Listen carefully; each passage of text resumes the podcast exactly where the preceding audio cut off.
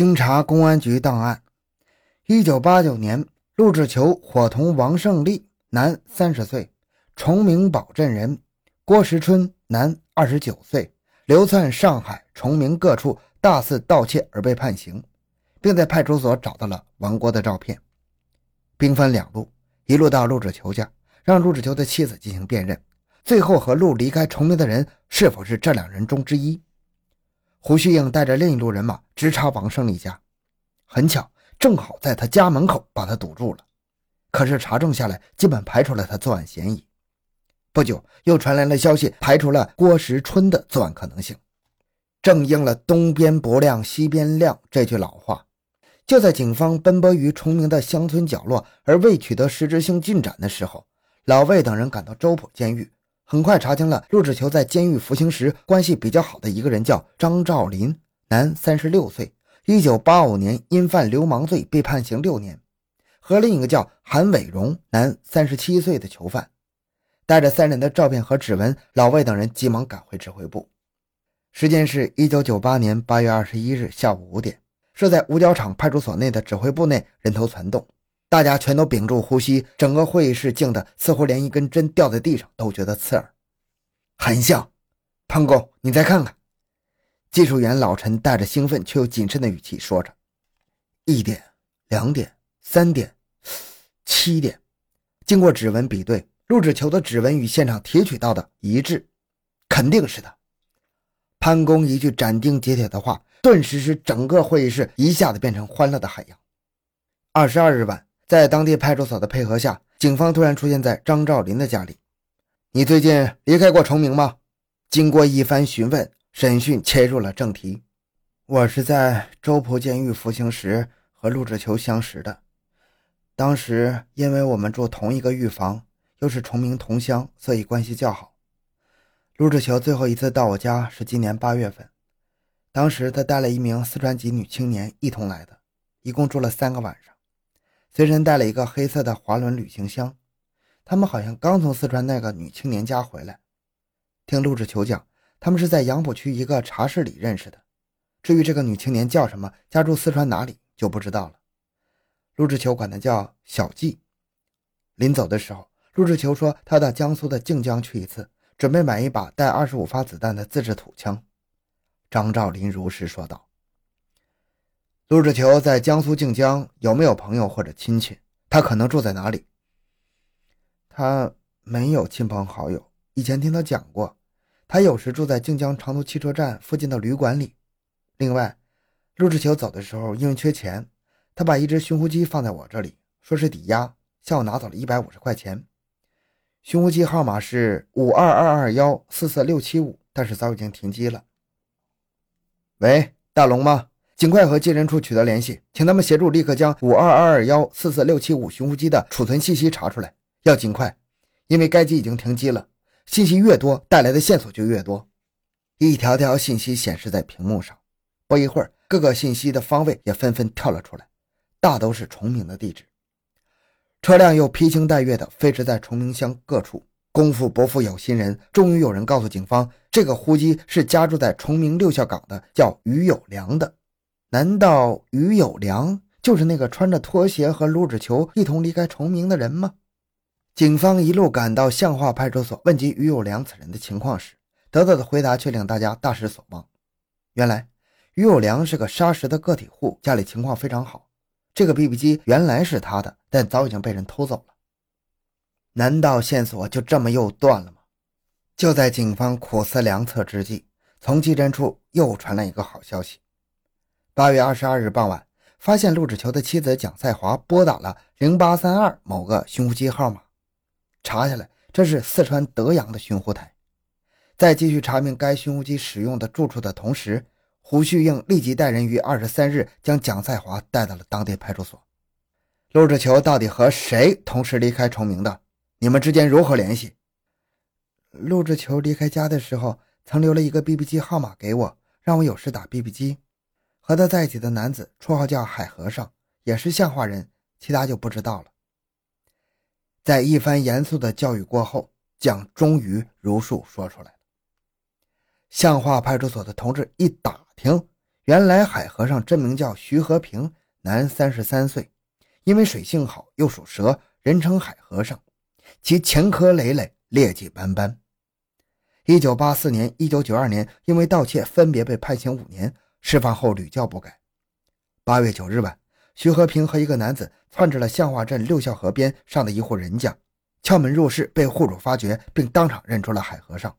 户主还喊了一句：“大家都认得个，难为情个。”当问及海和尚的盗窃手段时，该户主讲是撬开窗栅栏之后钻窗行窃的，这和八幺五凶案现场嫌疑人入室行凶的方法是一样的。而且徐和平的身材也是较为短小精干。就这样，另一个重大犯罪嫌疑人徐和平终于也浮出了水面。鉴于陆志球很可能和四川女子到江苏靖江去过的情况，八月二十五日，宋国强、丁长乐等侦查员连夜驱车赶到了江苏靖江。老板，你们旅店最近有没有照片上的这两名上海籍男子来住宿过？嗯，没有。能不能看看七月底到八月上旬的住宿登记？从靖江长途汽车站出来，附近遍地都是大大小小的私人旅馆、招待所。在赤日炎炎之下，他们一家家的进行查询。二十六日下午，终于在离靖江市长途汽车站五百米外的舒乐旅社和青城旅社的旅客登记簿上，查到了四川籍女子季素梅，女，二十一岁，与徐和平的名字。同时，店老板还通过照片辨认出了七月二十七日和季素梅在一起的男子正是陆志球。二十五日，在四川警方的大力协助下，陆志球留给其妻寻呼机号码的所有信息都传到了专案组。经过进一步确认，发现七月中旬住在中原酒楼三零六房间叫方伟仲的男子与该机联系较为频繁，可是登记簿上没有填写地址。服务员提供该男子年龄约三十五岁左右。侦查员一头扎进了户政卡片的筛选工作中，终于找到了方伟仲。经过了解，方与四川籍女子季素梅经常来往。原来，季素梅在某个茶室内当坐台小姐，双方大事之后经常保持联系。同时了解到，季在嘉定区一个卡拉 OK 有个同乡叫吴某，女，二十六岁，二十多天前曾被治安拘留十五天之后自己回家去了。这是一个重要的信息。九月一日。专案组的所有干警们坐了下来，又对案情进展情况重新梳理了一遍。鉴于案发前陆、徐和季始终在一起，由此判断陆志球在沪的可能性极小，很可能是随着季素梅到四川去避风头去了。当晚，胡须用决定立即派侦查员赴川追捕。九月四日下午，警方来到绵竹，在和当地的公安机关取得了联系之后。为了更深入的摸清情况，决定采取迂回的战术，先找吴某了解季的情况。九月五日中午，通过关系将吴某请到了绵竹市大酒店。吴非常配合，向警方提供了十分重要的情况。原来他和季素梅都是某磷矿的同事。下岗之后，吴在今年五月份带着季到上海嘉定打工，之后季自行到了杨浦区，于是较少联系。八月中旬，吴被治安拘留之后，回到了四川。八月二十二日，在绵竹街上碰到了季素梅，然后到大东街磨坊巷季的父母家中玩的时候，看到一名男子睡在季的家中。当时没有问该男子叫什么名字，只知道是季素梅在上海时认识的。是不是照片上的男子？呃，是的。终于找到了陆志球，决战的时刻终于到了。警方在绵竹市城中派出所的支持下，迅速对季家设下伏击网。万事俱备，只待凶手应声落网。黄昏时分，远远看到一对男女走过来，进了弄堂，一转身停在了磨坊巷季家门口。一声的咳嗽信号传来，早已经摩拳擦掌的侦查员们一拥而上，未等陆志球反应过来，已经被扑倒在地，靠了个正着。晚上七点零五，城中派出所，整整五分钟，审讯警察直视着陆志球，双眼透露的是愤怒的目光和正义的力量。你听出我的口音来了吧？小的是什么事情了吧？伴随着一声长叹，小晓得了，是因为在上海杀人的事件，似乎是一个失去灵魂的躯壳的声音从陆志球的喉咙中飘了出来。你们怎么这么快就找到这里了？满脸疑惑的陆志球似乎不服气地反问道。经过了一夜的审讯，案情终于真相大白。由于陆志球自搭上了苏锦梅之后，经济十分拮据，便产生了搏一次的思想。在狱中知道徐和平的撬窃水平较高，于是将撬窃偷盗的意图告诉了徐和平，双方一拍即合。由于陆曾到过被害人家，知道他们家比较有钱，于是提议上门杀人抢钱。八月十一日中午，陆志球、徐和平以及季素梅三个人从海门赶到上海，把季在火车站边的小旅馆内安顿之后。徐陆两个人买了一把羊角刀，于晚上八点乘车到被害人家中。见家中只有老夫妻俩，闲聊几句便走了。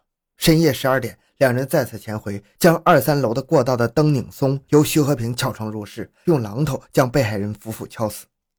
徐开门让路进房，两人翻箱倒柜，没有找到大量现金，只能将被害人身上的金银首饰劫走。由于徐和平的裤子上溅了许多血迹。在现场换穿成被害人的裤子，并穿走了被害人的皮鞋。